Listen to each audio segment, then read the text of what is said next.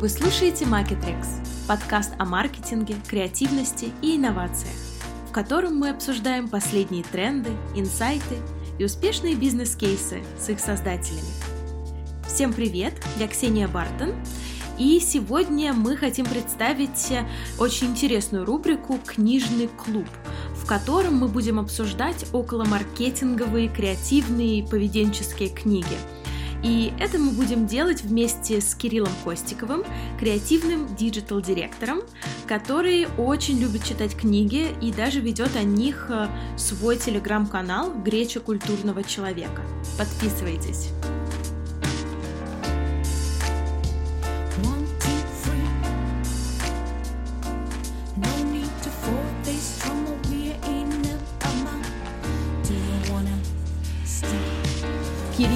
Уже знакомы, ну, очень давно, наверное, с 2005 года, да, Кирилл?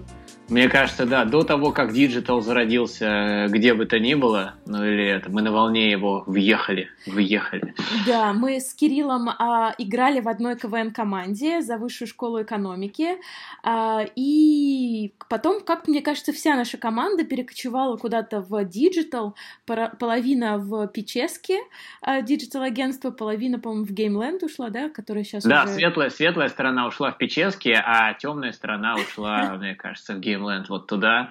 Э, два центра притяжения оказались э, у сборной. И это интересно на самом деле, но это, мне кажется, тема отдельного подкаста. Да, и вот э, получается, что мы работали с Кириллом долго и параллельно играли еще в КВН. А, да, Кирилл всегда был на креативной стороне, а я была на аккаунтской, на аккаунтской стороне, а, и как-то вот сейчас перекочевала в стратегии, как-то вот, вот, вот так случилось. Интересно а, тебя вынесло, да. Да. Я всегда смотрела, знаешь, я всегда смотрела на стратегов и думала, блин, какие они умные, какие классные. И потом такая, я, я стратег? Да ладно. Вот тебя и вытащила эта волна понесла. Да, и на самом деле мы запускаем, мы долго обсуждали э, с Кириллом эту рубрику, э, и да, мы хотели бы э, с вами делиться интересными такими чтивами, э, может быть, чтобы вы с нами тоже читали, потом мы это как-то э, обсуждали еще вместе. Э, и э, первая книга, которую мы хотели бы сегодня с вами обсудить, э, это э, книга, э, называется Creativity Inc. Э, по-английски, Э, по-русски она называется Кирилл. Подожди, это все? Это все название у нее? Да, у нее, Ничего конечно, себе. А нет. А есть там добавка сабслоган вот этот вот после, после Creativity Inc? Я просто хочу прям максимально сравнить. Да, она есть. Э, она есть. Дай мне ее найти. Э, Давай я пока, наверное, тогда скажу, как по-русски она называется. Давай. По-русски она называется «Корпорация гениев». И дальше написано следующее. Как управлять командой творческих людей? Ой, это ну совсем по-другому, чем... Ну-ка, ну-ка, давай. Слушай, у нас это по-английски э, называется Creativity Inc. Overcoming the unseen forces that stand in the way of true inspiration. Если Ого. перевести как бы на русский, это корпорация креативности, то есть это про креативность, а не про людей. И дальше uh-huh. это а, как а, превозмочь вот это а, будущее, которое... А, как превозмочь вот эти а, силы, которые ты не можешь видеть, какие-то проблемы, и что стоит на пути к настоящему вдохновению. Неплохо. Ну, видишь, нам попроще нужно, нам, русским людям, вот это. Как управлять командой творческих людей? Все, четко, понятно, ясно. Вот кнут, вот пряник. Э, но книга не об этом. Ну вот, я тебя хотела как раз спросить, а ты, а ты вообще думаешь, что это название ну, релевантно? Как тебе вообще показалось, о чем это, это было? Э, и действительно ли это название отражает э, перевод? Как управлять командой творческих людей? Слушай, мне на самом деле оно показалось, знаешь, как вот говорят, не, не, не бьющим прям точно в цель, но скорее нейтральным и не отталкивающим, и не противоречащим прям сути основной. Потому что по-хорошему э, в книге сказано, как управлять командой творческих людей с точки зрения... Да, мы не сказали, что ее написал Эд Кэтмул. Это как раз президент э, Pixar и Disney Animation. Mm-hmm. Это немаловажно. Ты, может, наверное, расскажешь чуть-чуть о чем вообще в целом Там, да. Это, да. Да, да. А, на самом деле мне очень понравился формат этой книги, потому что в ней была такая прямо история Pixar, рассказана эм, вместе с основными принципами, там, культурными принципами, э, процессы и так далее. Но вот именно вот эта storytelling, э, она прямо была очень интересная. И сейчас просто очень коротко, вообще Pixar очень интересная компания, и я, кстати, не знала, что Pixar э, это, в принципе, они долго думали над названием. Э, один хотел э, пиксель, э, да, назвать, mm-hmm. а другой рейда, радар. И просто они как бы подумали, ну давай мы просто соединим, и получится Pixar.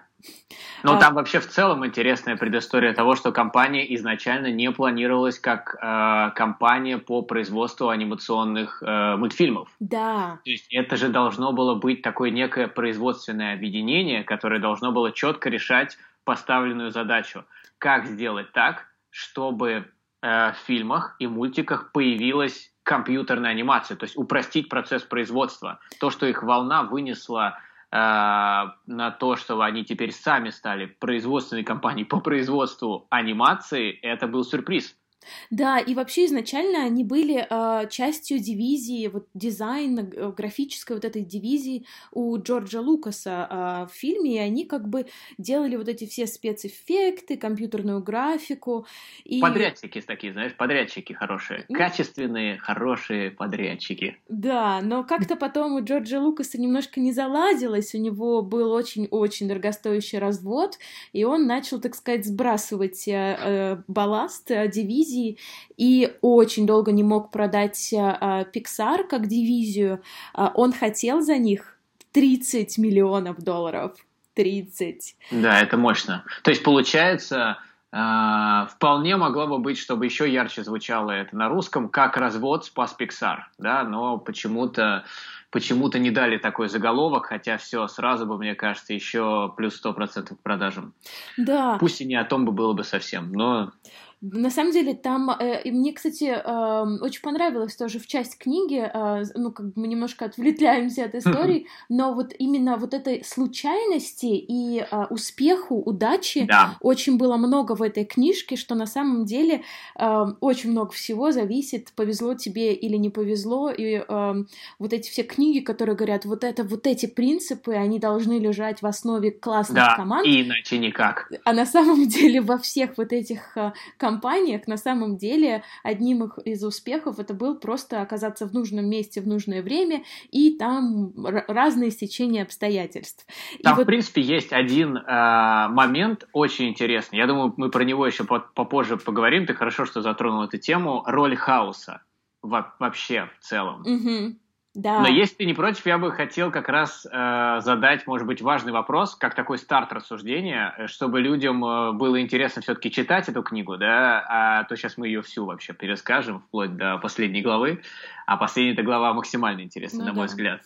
Э, как ты думаешь, или хочешь я начну я, про что эта книга, вот на, на твой взгляд? На мой взгляд, это такая книга, которая рассказывает, э, такая, она немножко автобиографичная, мне кажется, но с точки зрения э, именно создания комп э, компании э, как таковой. Э, и вот про вот эти все взлеты, падения, продажи, перепродажи, то есть как они вот, э, как они в принципе строили бизнес, какие преодолевали э, проблемы, как они это преодолевают. То есть это такая История про э, бренд, э, про построение бренда с одной точки зрения.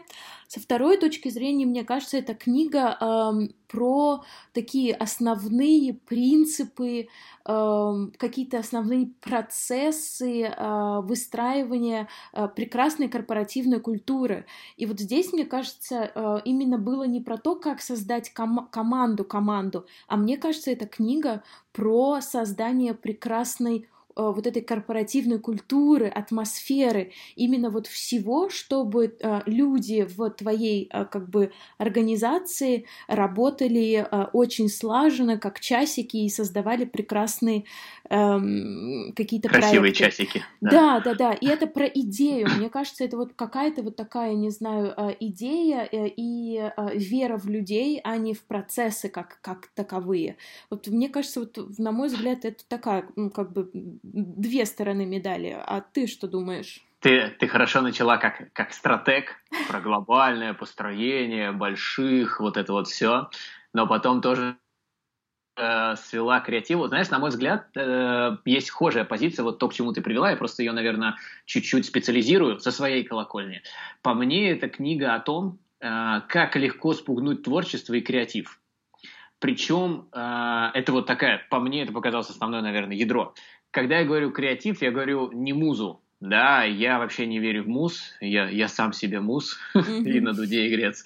Э, у меня ощущение, что это книга о том, а, как спугнуть, как напугать креатив и, и о том, что сделать это достаточно легко. Причем под креативом я имею в виду все. И людей, которые этим занимаются, и саму атмосферу а, придумывания.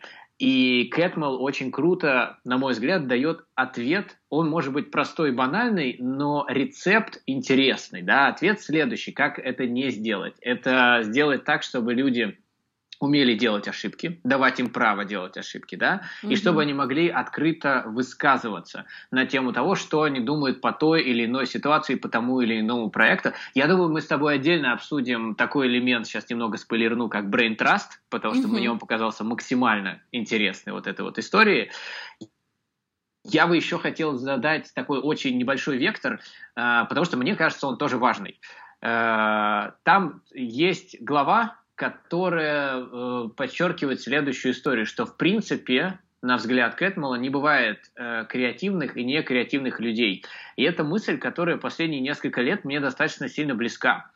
А, потому что когда люди начинают рассказывать о том, что ну вот я не креативный, вот это вот вы что-то там вам в голову, я говорю, да, естественно, напрямую муза стреляет э, своей стрелой из облаков, в ни душе, с того ни с сего. Да, да, да ну то есть мне кажется, что в принципе нету людей креативных, не креативных.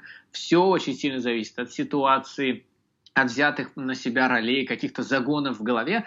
По мне, может быть, это прозвучит немножечко а, святотатски по отношению всем людям креативного ремесла, а я-то считаю это именно ремеслом, да. Креатив, по мне, это алгоритмы придумывания и определенный опыт, это определенные наработки. Я сейчас как будто свой курс, да, сейчас прорекламировал, которого на самом деле нету. Как стать креативным или не говорите, что вы не креативный. Надо его назвать как-нибудь Homo creaticus, да? Нет, как Жалко, название этой книжки э, на да, английском да, да. звучит. Вы все креативны, вы креативные и кричать в экран. Ну так вот, по мне, если просуммировать, это история про э, действительно про то, как не спугнуть. И при этом, выводя на твою вот эту вот большую мысль, как не спугнуть креатив и заложить этим основы действительно крутой и мощной корпорации. Вот что, что немаловажно. Угу. Знаешь, мне кажется, еще очень важно, а, даже вот для а, продукт-менеджеров там, да, которые, я знаю, тоже читают очень много создания там а, брендов, и во всех историях мы видим, что на самом деле очень мало историй, которые вот прямо стреляют вверх без каких-то, я не знаю, проблем, э, не знаю, без э, на грани банкротства и так, uh-huh. и так далее. И на самом деле, вот думая почему-то там про Pixar, я думала, ну, ну они же вот нашли вот эту нишу, это же было прямо такое новое, наверняка они сразу стрельнули. А то, что они 45 раз их отказывались покупать а, от Джорджа Лукаса, то, что они еле-еле сводили концы с концами и просто по какой-то, мне кажется, интуитивной, эм, просто какой-то интуитивной случайности Стив Джобс э, купил э, Pixar э, у Джорджа Лукаса всего за 5 миллионов э, э, долларов вместо вот 30 миллионов, которые Джордж Лукас э, хотел. Э, по случайности, там, да, когда э, они переделали а, свой фокус а, бизнеса, то есть они же сначала еще продавали компьютеры, а, они же а, стали делать анимацию только потом, то есть они прям несколько лет прямо вот фигачили и продавали вот эти свои Pixar Image Computer, даже Disney один а, купил, и потом они такие, ух, ну ладно, давай, давайте, что-то не идет дело, давайте все-таки делать, делать мультики, и вот, да, переключились на вот это все, и вот мне кажется, там много было, на самом деле, классных случайностей, про которые тоже это а, Кэтмел говорил, что они а, однажды чуть не стерли два года работы. Да, это было хорошо. Это такая, мне так понравилась эта история. Мне этот эпизод, когда они несли как э, египетскую гробницу этот процессор, на котором единственная сохранилась их версия. Я не помню, правда, какого мультика, но, но это да, это был хороший момент. Да, и вот э, как он описывал, э, давай расскажем немножко эту историю, она, мне кажется, очень как раз вот да. про эти случайности. Два года работы были э, стерты, там кто-то написал случайную команду, э, которая все просто, просто подчистую. И в, именно в этот момент еще почему-то их э, бэкап-системы, они э, тоже были отключены. То есть ужасная случайность, потому что всегда эти системы включены, и случись это в любой другой день, вот такого не произошло. И они понимают, что все, у них там сдача э, фильма скоро, два года нету. И э, по тоже другой прекрасной случайности. А, девушка, которая работала а, в Пиксаре, и она а, она была техническим директором, одним из технических директоров. Да, и она была, по-моему, только вышла из декрета, и у нее был маленький ребенок, и она, чтобы наверстывать работу, она работала из дома и создала себе такую, типа, такую немножко полуподвальную систему и бэкапила э, все, что было сделано, на свой личный компьютер. И она как бы сказала на одной встрече, ну, может быть, э, как бы все сохранилось, и они просто президенты поехали к ней домой, э, ну, нет, не президенты Pixar, поехали к ней домой, там, да, как просто не несли этот компьютер, и они потеряли всего два часа вместо двух лет, и э, мне кажется, это тоже, ну, как бы э, очень такой э, да, это хорошо показывает роль случайности. Но при этом я бы все равно хотел бы э, от случайности завернуть вот к одной важной вещи, про которую Кэтмул тоже любил говорить. Это веру м, в процесс. Помнишь, они говорили, что мы верим в процесс, если он правильно построен. Этот процесс, которому постоянно можно задавать вопросы, проверять его на прочность. Но вот э, этот нюанс на тему того, а что же делает нас отличным от других анимационных студий, от других компаний, почему мы успешны. Я вот как раз хотел чуть-чуть поговорить mm-hmm. о важном моменте под названием Brain Trust, потому что мне кажется, это может быть в целом интересно для любой компании, любого размера, любой сферы.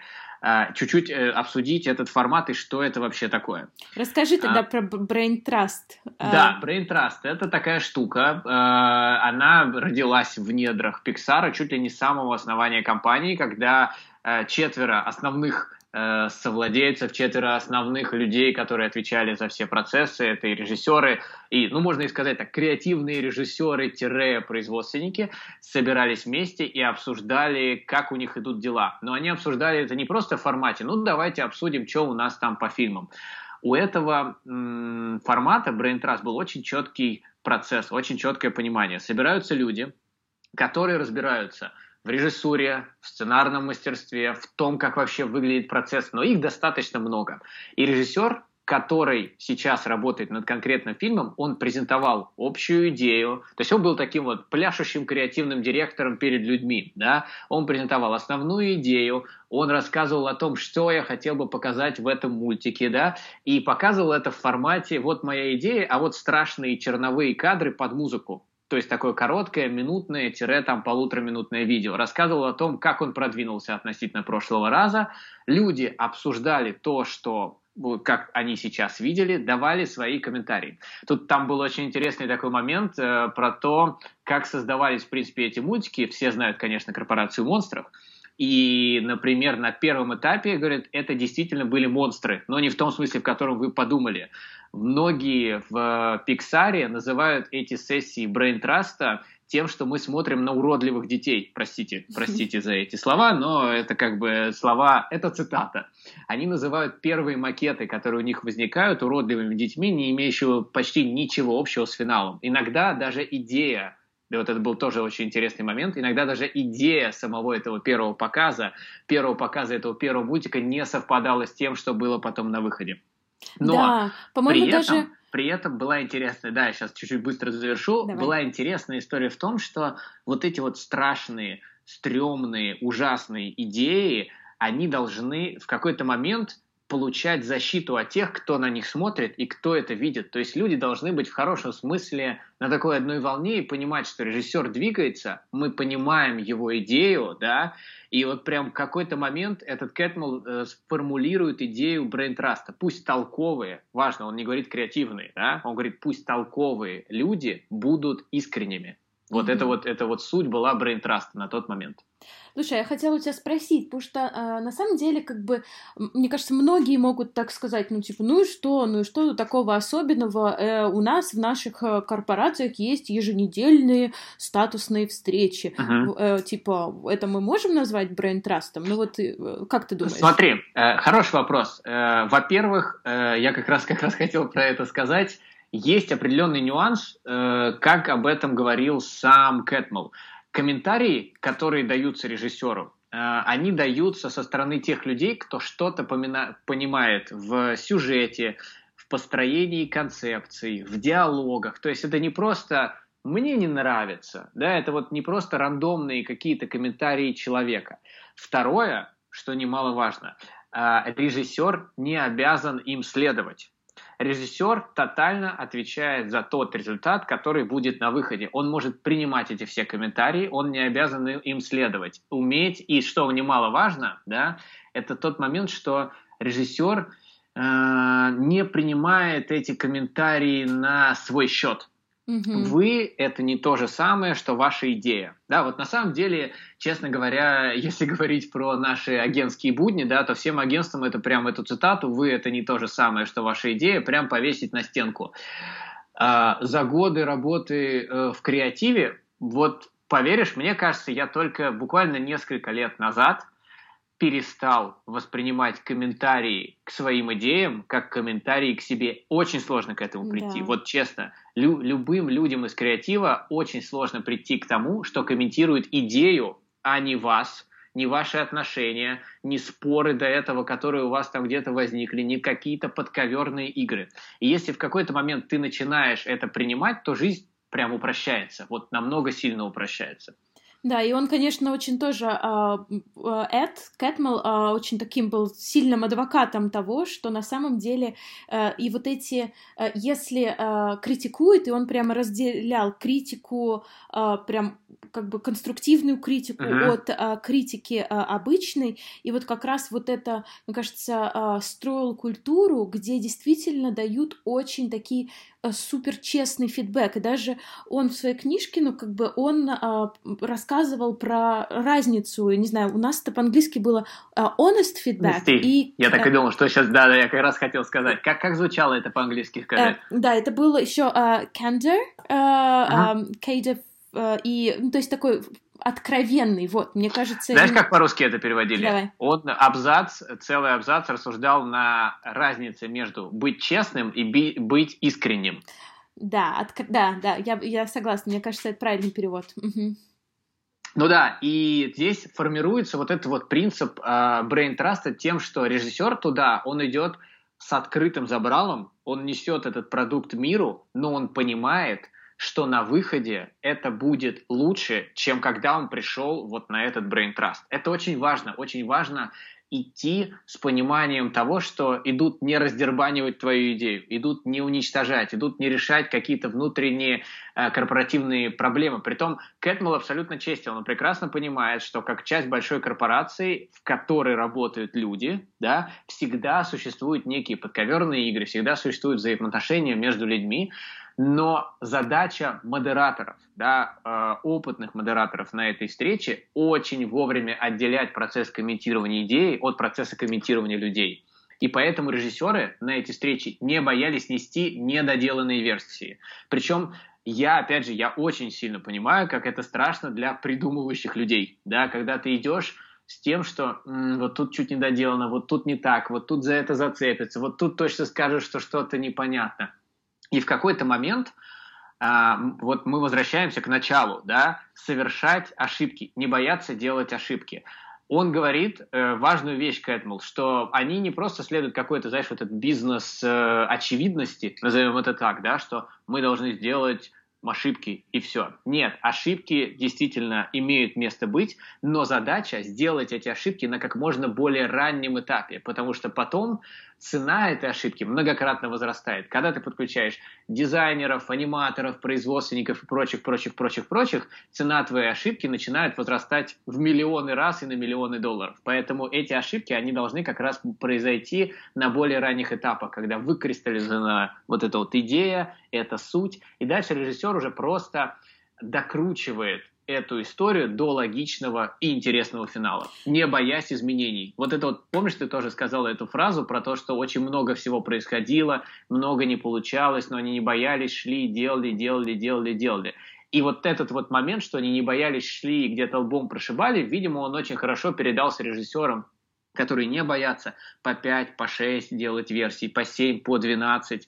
Это же чистая такая работа креатива, когда ты, знаешь, берешь и переписываешь, переписываешь, переписываешь, переписываешь, переделываешь, и в конце приходишь к тому результату, который, ну, назовем это так, не стыдно нести клиенту, да, это всегда любой креативный директор, не знаю, может быть, есть те, которые нет, но любой креативный директор, он не всегда на выходе доволен своим продуктом. Он все равно считает, вот здесь можно было сделать лучше. Я иногда на встрече приезжаю, уже презентую, смотрю на этот слайд и думаю, его можно было сделать еще лучше. Даже если я понимаю, я его шлифовал три дня только конкретно его ты всегда видишь, что может сделать лучше. Да, и знаешь, мне еще понравилось а, вот а, момент, что он сравнивал а, креативный процесс с а, такой вот с мануфактурой там, да, вот а, Форда, что uh-huh. главное, чтобы производственная линия не оста- не, не, а, не останавливалась. А да. он говорил, нет. Конвейер не должен останавливаться. Да, да, да. А он говорил, любой человек в нашей а, корпорации может остановить конвейер, uh-huh. а, неважно какой ты э, статус, если у тебя есть какие-то вопросы, какие-то там, ты можешь остановить как бы процесс, э, там люди посмотрят, ну как бы это, но каждый голос, каждый фидбэк, он как бы очень важен. Я еще очень хотела просто э, добавить, помнишь, ты сказал про э, надо верить процессу, и э, это было как бы Э, сказано как второй такой фундаментальный принцип. Мне кажется, первый принцип у него было, что история — это король, и что на самом деле это может быть ужасный вообще продакшн, но история должна быть прямо вот в десяточку. Потому что если это будет красивая картинка, но говно история, то ничего не заработает. Но знаешь, что меня вот немножко э, прицепило? У него потом есть еще фраза, что мы должны верить в людей, а не в процессы. Что процесс процессы это просто механизмы и вот эти какие-то фреймворки, да, вот эти, э, это просто какой-то инструмент, и мы должны верить в людей а, а не в процессы. И вот мне показалось, что это немножечко как-то э, вот не смечилось у него вот про процессы, про людей, вот как-то... Слушай, а мне показалось, что он как раз нашел вот эту вот идеальную формулу. Э, если ты помнишь, он очень много времени посвящал деталям того, как конкретный режиссер презентовал конкретную идею, что он конкретно отвечал на конкретные вопросы, и простите за это еще раз, вот конкретное, но мне показалось, что он очень много э, внимания уделяет тем режиссерам, которые по-хорошему создают качественные продукты Пиксара, и он делает акцент на том, что и у них бывали провалы да, и у них также бывали провалы, причем провалы достаточно знаковые, мощные с точки зрения, э, э, например, когда они начали попытку своего объединения с Диснеем или попытку партнерства с Диснеем. Я думаю, не буду вообще весь спойлерить сюжет, но глобально не все тоже было с этим гладко. И у меня как раз э, возникло ощущение следующее, что правильные люди, поставленные в правильный процесс, они как раз и создают вот эту магию Пиксара Угу. Потому что э, просто процесс, он ничего не дает да, потому что если человек, э, например, не наработал определенный опыт, режиссер все равно это должен быть человек с бэкграундом определенным, он должен уметь рассказать историю, которая затронет множество сердец. Если у человека нет опыта рассказывания истории, который может затронуть, опять же, эти множество сердец, мультик, скорее всего, получится пустой. И опять же, и у Пиксара были тоже такие вещи, где они просто спасали их анимации, но понимали, что это м- не лучшая их история. Если ты помнишь, у них была отдельная глава посвященное тому, что они сразу двинулись э, не в ту сторону про историю игрушек 2, когда они, если я правильно помню, наняли, ну, не самую лучшую команду режиссеров, которая двинулась не туда, сценаристы не поняли, почему так произошло, режиссеры, которые работали над первой частью, обиделись на режиссеров, которые работали над второй частью, и понеслись вот эти вот процессы. Если бы он вовремя не вмешался, история игрушек 2, возможно, не состоялась, и вот наша история про случайности и удачи, возможно, Pixar не был бы той компанией, которую мы знаем сейчас. Да, и это на самом деле очень большие терки с э, Диснеем, э, у них из-за этого всего началось, ну, начались, и даже на самом деле, как бы настолько у них все как бы...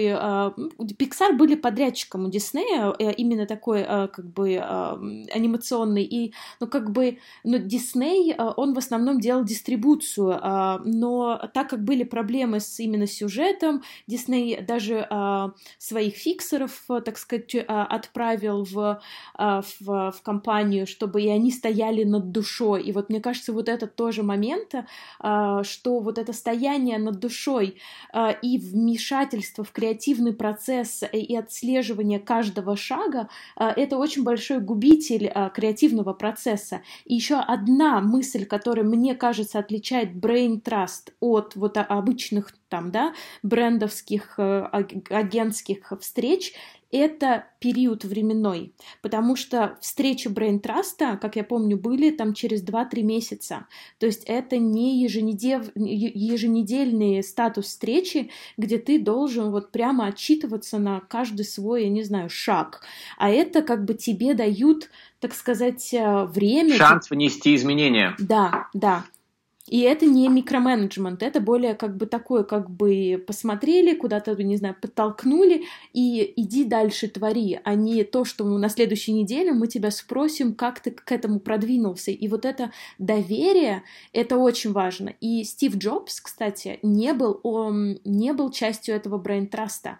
Он доверял э, людям, э, которые были во главе, хотя э, Стив Джобс владел э, большинством э, акций, э, это было очень поначалу провальное, в принципе, мероприятие, да, Pixar, но тем не менее он очень-очень сильно э, верил. И мне кажется, вот именно вот эта э, какая-то чуйка Стива и доверие непосредственно там, да, людям у руля э, Эду и режиссеру вот Джону Лассетеру, который тоже стоял вот во главе всех э, основных фильмов, там, да, история игрушек, корпорация монстров, найти Немо. Вот мне кажется, это очень важно давать свободу ты идеально склеила эту историю буквально за 10 секунд до того, как я собирался сказать, ну что, пора нам поговорить о Стиве Джобсе, ты на него резко перешла. Пора. Кстати, это вот если мы говорим про то, что можно было здесь случайно упустить, и вишенка на торте, вот это вот последняя глава, на мой взгляд, да, о том, кто такой был Стив Джобс для Пиксара, а, от человека, который его лично знал, хорошо с ним взаимодействовал, мне очень понравилась эта глава, потому что она вносит, э, знаешь, такую, жив, э, даже не живую, она Стива Джобса, которую мы видим по поп-культуре, да, по вот этим вот книгам, по фильмам с Эштоном Качером и не только с Эштоном Качером, по мне, вот эта вот глава, она сделала Стива Джобса живым. Она показала человеком. его именно человеком, каким его видел автор. И важно, да, человеком, который менялся на протяжении времени. Нам показывают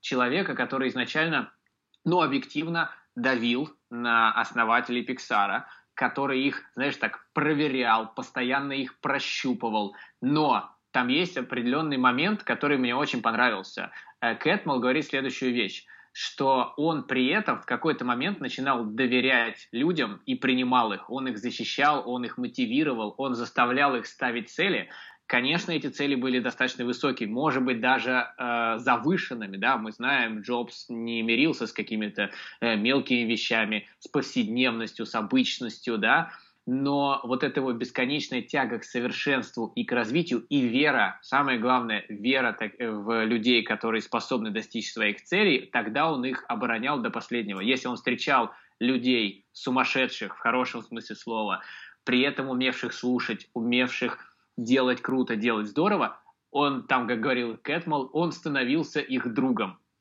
Да, это действительно, знаешь, мне очень понравилась история, когда, по-моему, они обсуждали, э, если э, какой надо делать формат э, у фильма, что как бы вытянутый для кинотеатров, или, uh-huh. по-моему, такой более срезанный для... Короче, чтобы нельзя делать а, один формат и его нести на два носителя, так сказать, надо выбрать, куда, куда его нести.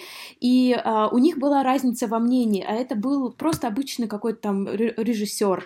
И он прямо настолько сильно спорил с Джобсом, показывал ему просто, я не знаю, час, наверное, очень-очень как-то вдохновленно рассказывал, почему не надо делать так, Стив а, как бы стоял, э, как бы все это слушал, э, ушел.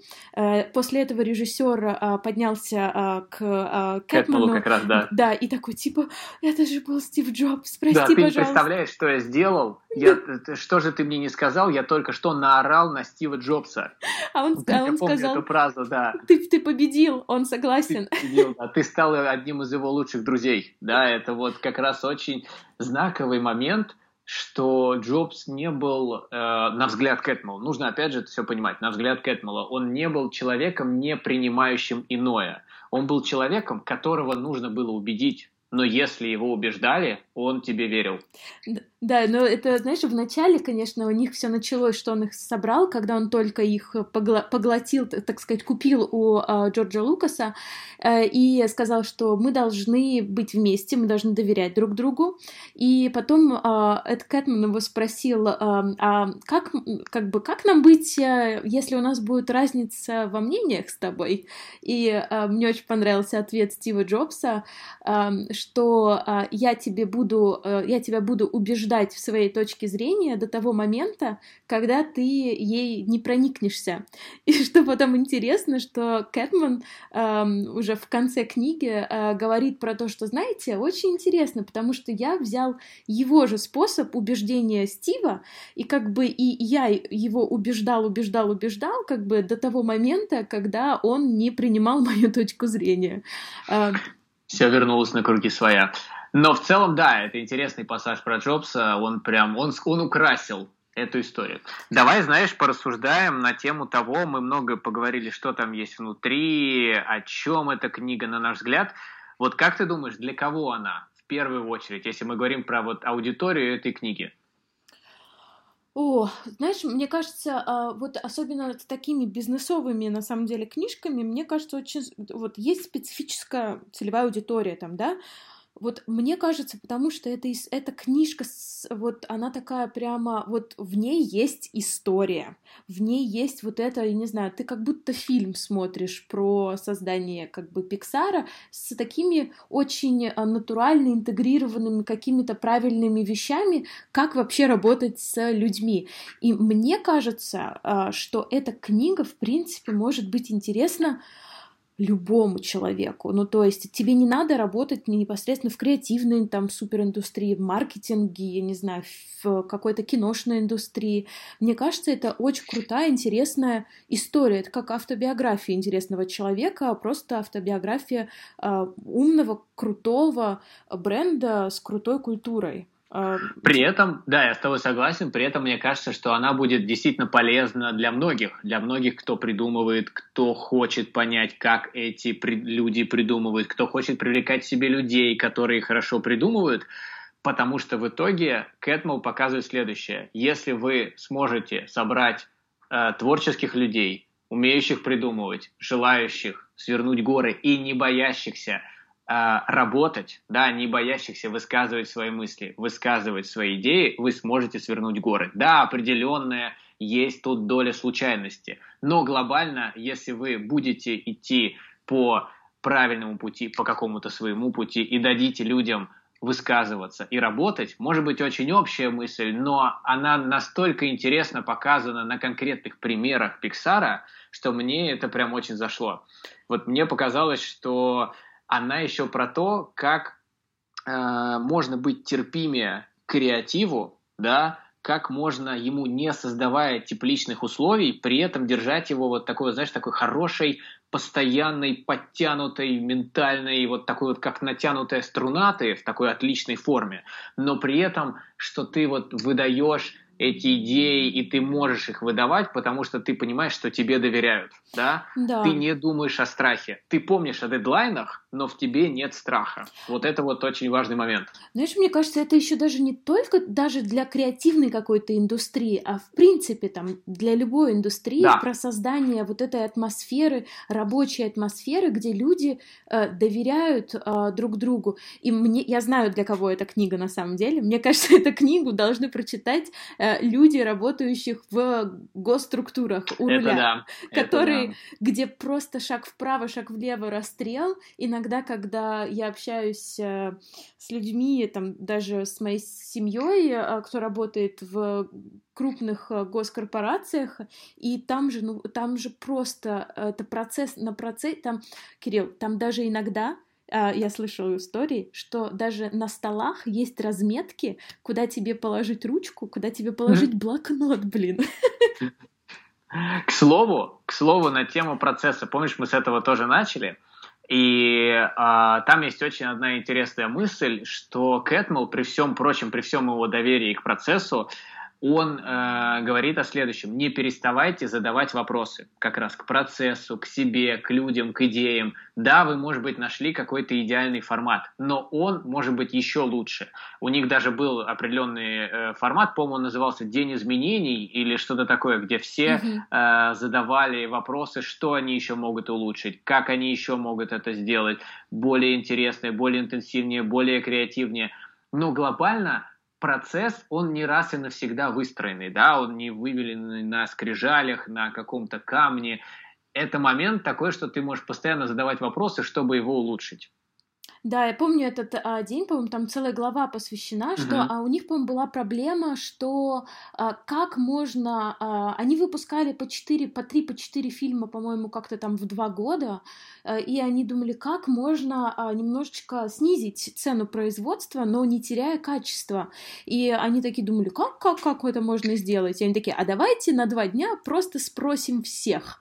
И там была такая активность, и там просто вице-президенты были в таких же там командах э, с, не знаю, с менеджерами, и они действительно пришли очень много э, вариантов решения, причем когда они э, спросили, кто будет, э, кто хочет работать над этим проектом потом, то есть над менее э, бюджетным э, фильмом, но не теряя качества, э, было очень много желающих, потому что это было вот именно такой какой-то челлендж, что-то такое новое, какие-то инновации, и, э, и это, и это, конечно, очень здорово, что вот не вот эта иерархия и какие-то э, мы принимаем все решения сверху, потому что мы тут самые умные дяди, а вы как бы рабочие лошадки. Это очень здорово, это очень как бы такое уважение и ценности. Потому что зачем, почему ты хочешь работать вообще в принципе с людьми, которых считаешь дураками? Мне кажется, вот это тоже была очень важная мысль там, что нужно набирать себе в команду людей, которых ты считаешь, что они умнее тебя. Да, это хорошая мысль. Знаешь, еще из неочевидного, но такого важного, возможно, это моя профессиональная деформация, страшные будни креативного директора. Вот когда мы говорили про этот хаос, и возвращаясь к нему, да, что режиссер изначально не знает, к чему придет его фильм, но он для себя выстраивает некие такие ментальные модели, чтобы обуздать страх, чтобы вот построить некий такой баланс, который служит ему прогрессу. Кто-то видит, что он движется по лабиринтам, да, кто-то видит вершину горы, кто-то видит какой-то корабль, который э, плывет и пытается достичь суши. Я для себя понял, что я иногда, э, когда придумываю что-то, когда работаю над проектом, как будто бы играю в бесконечный тетрис. Mm-hmm. А, почему? Вот я, я, наверное, поясню, что почему это может называться тетрисом. А, мне кажется, что это история про то, что ты ждешь, что клиент будет счастлив, когда увидит чистый экран. Вот он увидит вот этот чистый экран после всех падающих фигур и скажет тебе спасибо, все стало ясно, круто и понятно. Но к этому чистому экрану нужно прийти. Да, вроде бы все фигуры знакомые, но куда они должны стать, под каким они должны стать углом, почему следующий идет вот эта фигура, когда так нужна прямая линия, да, но из прямой, без прямой линии получается интересно, а время, ого, почему дали только две недели, почему оно тикает, подскажите же уже, да, мне почему э, мне дали этот проект, когда экран заполнен на 70%, хотя вы могли сделать это намного раньше. И ты вот играешь в эту игру, совершенствуешь, находишь какие-то связи, алгоритмы, перемены, и, безусловно, тут есть муза, я ее не отрицаю. Она отвечает за эти вот хаотичные отправки, этих хаотичных блоков и фигур, которые падают сверху. Но когда ты выстроишь все эти фигуры, расчистится весь этот экран, ты увидишь вот такое вот чистое, ясное поле, и тебе скажут, все ясно, понятно, отлично, спасибо, переходим на следующий этап, реализацию, да, где у Тетриса в три раза увеличивается скорость, падают совершенно другие фигуры, и ваши идеи до этого уже совершенно не работают, давайте идти дальше. Ну, вот это вот ментальные модели «не сойти с ума», они для будней многих людей, мне кажется, могут быть достаточно интересны. А ты вообще бы как бы оценил бы эту книгу бы Давай просто каждый еще раз оценивать как бы по десятибальной шкале. Давай. А... Я бы поставил 8 а, из 10 э, и сказал бы, почему, например, не, не 9, не 10. По ощущениям, возможно. Возможно, тут есть, знаешь, такие два, два комментария. Один комментарий, который есть у очень многих людей, которые читают бизнес-литературу, это комментарий под названием «Почему вы это не передали на двух страницах?» да? Правда, на него есть определенный ответ. Э, потому что именно, мне кажется, с примерами мы начинаем конкретную методику усваивать. Но все равно определенный вот такой э, момент в том, что ты из главы в главы более-менее понимаешь, о чем тебе говорят, и, может быть, не все главы так нужны, да, он здесь присутствует. Ну и, наверное, почему, может быть, я еще э, отнял, отнял, возможно, один балл, да, это про то, что а, какая-то у меня прям была мысль, да, про то, что, э, наверное, я не ждал, что я это прочитаю, и я сразу вот стану в миллион раз лучше, все пойму, четко все выстрою. Скорее, это такое направление для развития самого себя. Да, и вот, может быть, еще пару конкретных методик могли бы дать, чтобы прям совсем было бы вот прям 10 из 10. Но в целом я достаточно высоко оцениваю книгу, хотя я достаточно требователен к такому формату. Так, расскажи про себя. А, слушай, я на самом деле, а, я бы дала десяточку, а, просто потому что я на самом деле, я фанат а, вот таких а, брендовых историй. Я а, очень люблю слушать подкаст еще Quiet называется, где там, конечно, про инвестиции, кто кого покупает, почему, как, но вначале они рассказывают очень глубокий анализ истории бренда. Я слушала подкасты брендя Телятина еще э, в России давно-давно. Я прям люблю вот эти истории брендов. Э, и здесь это была очень интересная история, и еще и супер крутой вот этой информацией э, про построение классной культуры в кор- корпорации, в компании. Мне прямо, мне очень как бы...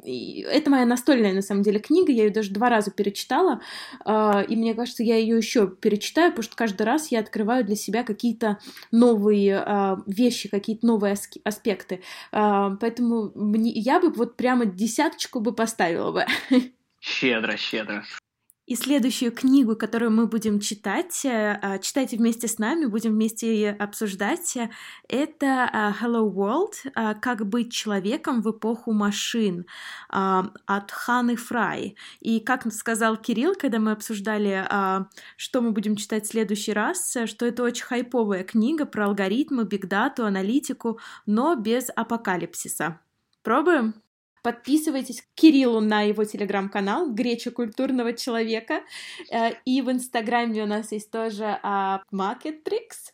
Э, подписывайтесь и давайте нам обратную связь и пишите, что еще почитать и что еще пообсуждать. Класс. Спасибо. Ну и все. Пока-пока. Пока-пока.